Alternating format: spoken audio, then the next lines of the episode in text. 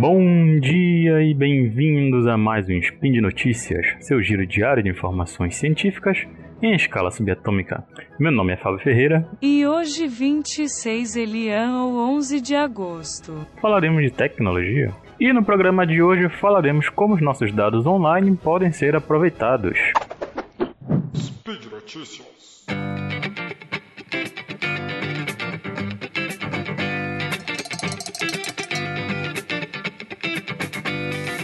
Pois então, vamos falar desse assunto que é muito Black Mirror. Será que as pessoas ainda lembram do que significa esse bordão?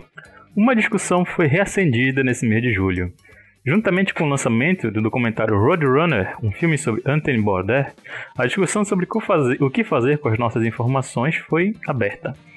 Bom, o documentário de Anthony Bourdain, Roadrunner, é um dos muitos projetos dedicados ao chefe, escritor e personalidade da televisão americana. Mas o filme atraiu muita atenção, em parte por causa do uso sutil da tecnologia da inteligência artificial. Usando várias horas de gravações da voz de Border, uma empresa de software criou 45 segundos de um novo áudio para o documento. Eu digo novo porque esse áudio nunca foi gravado pela, pelo Anthony Bourdain, realmente. Tá? Ele foi criado somente para esse documentário. A voz soa exatamente como ele, falando do além, como se fosse do além. Em um dado momento do filme, ele lê um e-mail que enviou antes de sua morte por suicídio em 2018. O diretor, Morgan Neville, chegou a comentar que essa discussão poderia abrir um painel de ética documental né, para falar sobre esse assunto, sobre as informações que ficam, que ficam disponíveis, né, que a gente deixa por aí. Bom, falando um pouco sobre isso, vemos que pessoas sendo ressuscitadas digitalmente têm crescido, não é mesmo?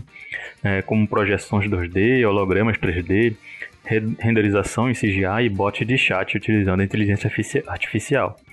É, quem aqui né, não lembra do holograma do Tupac Shakur que abriu, uh, que subiu no palco em Coachella em 2012, não é mesmo? 15 anos após sua morte. A gente lembra dessa imagem, ela ficou muito famosa né? Tem inclusive uma imagem que ele canta junto com o Snoop Dogg. Né? Também temos outros exemplos de destaque, como a Carrie Fisher e Peter Cushing, que reprisaram postumamente esses papéis em Star Wars e Rogue One, respectivamente. Kanye West também deu a Kim Kardashian, em seu aniversário em outubro, um holograma com a imagem de seu falecido pai, Robert Kardashian.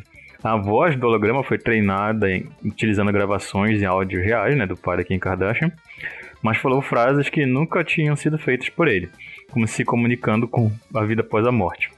Um holograma expressou orgulho sobre a Kim Kardashian é, conseguir o diploma de direito e descreveu Kanye West como o homem mais, mais, mais genial em todo o mundo. Bom, Daniel Reynolds, que possui a empresa Kaleida, produziu o, esse holograma da Kim Kardashian. Ele, quer dizer, do Kardashian, não é mesmo? Kardashian pai.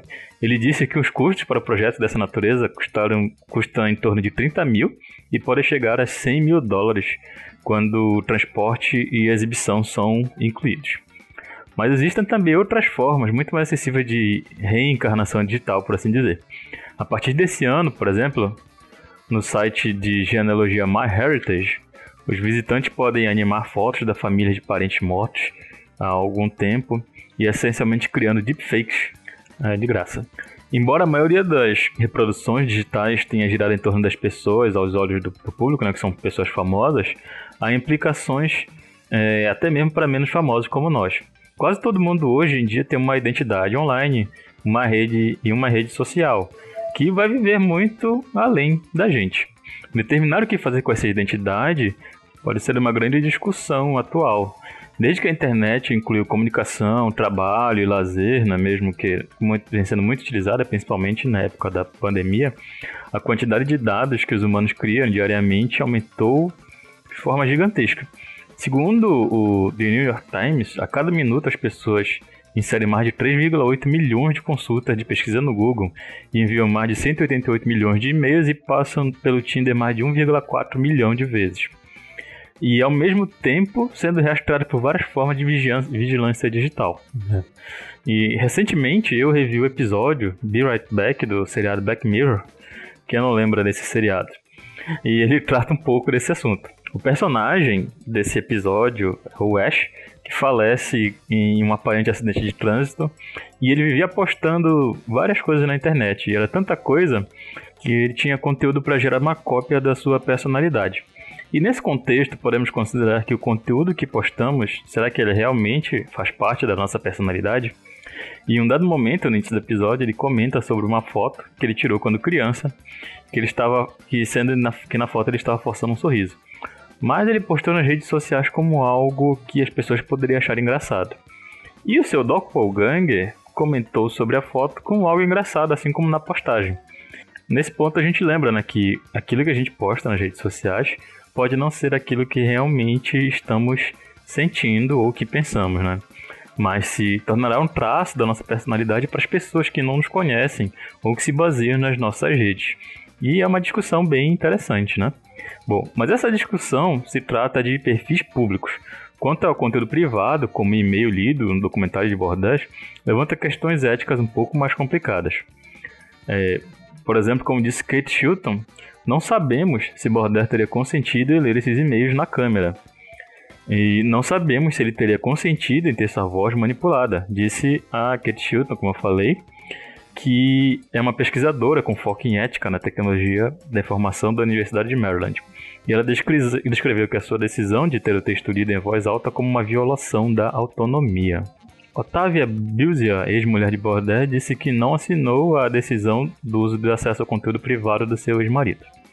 Patrick Stokes, que é um professor sênior de filosofia da Universidade de Deakin, disse que passamos a substituir os mortos e que passamos a não apenas para uma maneira particularmente vívida de, lembrar, de lembrá-los, mas em vez disso encontramos uma maneira de preencher a lacuna na existência que eles deixam após a morte.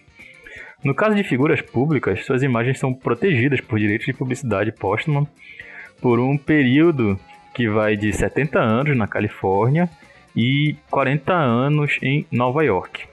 Sendo que alguns artistas chegam até mesmo a expressar explicitamente esse desejo de que a sua imagem não fosse utilizada. Por exemplo, Robin Williams, que faleceu em 2014, antes da sua morte, ele entrou com uma ação impedindo o uso da sua imagem ou qualquer semelhança dele por 25 anos após a sua morte como, uma, como isso servindo como uma camada extra de proteção, né, para aquele é, para a lei da Califórnia. Atualmente vocês mesmos podem criar o seu próprio eu através da, da inteligência artificial. Existem alguns aplicativos que nós podemos utilizar, como por exemplo o Here After, que é focado na história da família. Ele é uma empresa que por 125 a 625 dólares ela realiza entrevistas com os clientes, sendo nós que queremos realizar, criar a nossa cópia, não é mesmo? Sobre. Eles vão nos perguntar sobre os momentos de nossas vidas. E essas respostas são usadas para criar um chatbot, assim como a Siri. E você pode realizar perguntas, a pessoa para quem você vai usar aquele chatbot pode fazer perguntas sobre a sua vida. Por exemplo, assim, seus bisnetos quiserem saber como você conheceu a sua esposa, seu esposo, eles poderiam perguntar ao bot se ele e ele responderia usando a minha voz ou a sua voz, né, da pessoa que foi criada. Então você tem que estar vivo para criar o seu chatbot. Ah, outro aplicativo de bate-papo é o Réplica, que cria avatares que imitam as vozes de seus usuários. Com o tempo, cada um desses avatares se destina a se tornar o melhor amigo empático sempre disponível. É, então ele possui dois usos, né? um por texto e outro por chamada de voz e os que é pago, sendo que é pago, né? Então o serviço ganhou força durante a pandemia, à medida que as pessoas buscavam mais companhia, né? Mesmo por causa do isolamento. Eugênia Cuida, a, cria é, a criadora do aplicativo, ela teve essa ideia depois que seu amigo Roman Maruzenko morreu em 2015. E ela usou uma rede neural para treinar esse, um chatbot com os dados textuais que ele deixou para trás e, bom, esse chatbot conseguiu se comunicar de maneira convincente o suficiente para encantar até mesmo a mãe do seu amigo falecido. Em dezembro de 2020, a Microsoft registrou até mesmo uma patente para a criação de um bot de bate-papo conversacional de uma pessoa específica que poderia ser usado em conjunto com o modelo 2D ou 3D de uma pessoa. Mas Patrick Stokes disse que há questões importantes a serem consideradas, como por exemplo, se nós começarmos a nos inter a interagir com essas, com essas inteligências artificiais, o que isso diz sobre o nosso relacionamento com aquela pessoa. Estou protegendo os mortos? Eu estou explorando-os? Bom, fica aí a questão para se pensar, né? Agora o que nos resta é discutir sobre o que fazer com esse monte de informações que deixamos para trás. Né, lembrando que eles estão disponíveis nos servidores de grandes empresas que já usam as nossas informações para o seu próprio benefício.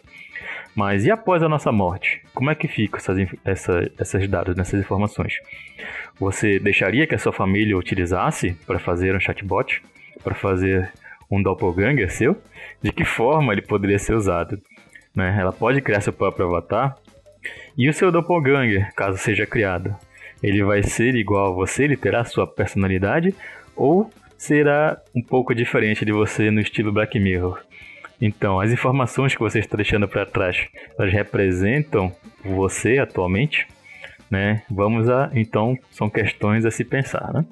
Bom, ficamos com essas questões por enquanto. E, bom, por hoje é só, pessoal. Lembrando que todos os links comentados estão no post. E deixe lá também seu comentário, elogio, crítica, declaração de amor. Lembrando ainda que esse podcast só é possível acontecer por conta do seu apoio no patronato do SciCast, no Patreon, Padrim e PicPay. Um grande abraço e lembre-se, nós caímos para aprender a nos levantar. E até a próxima, galera.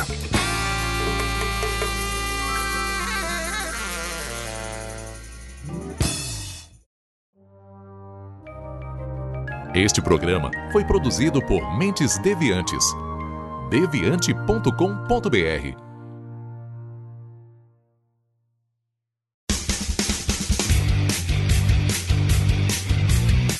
Cortes, edição de podcast.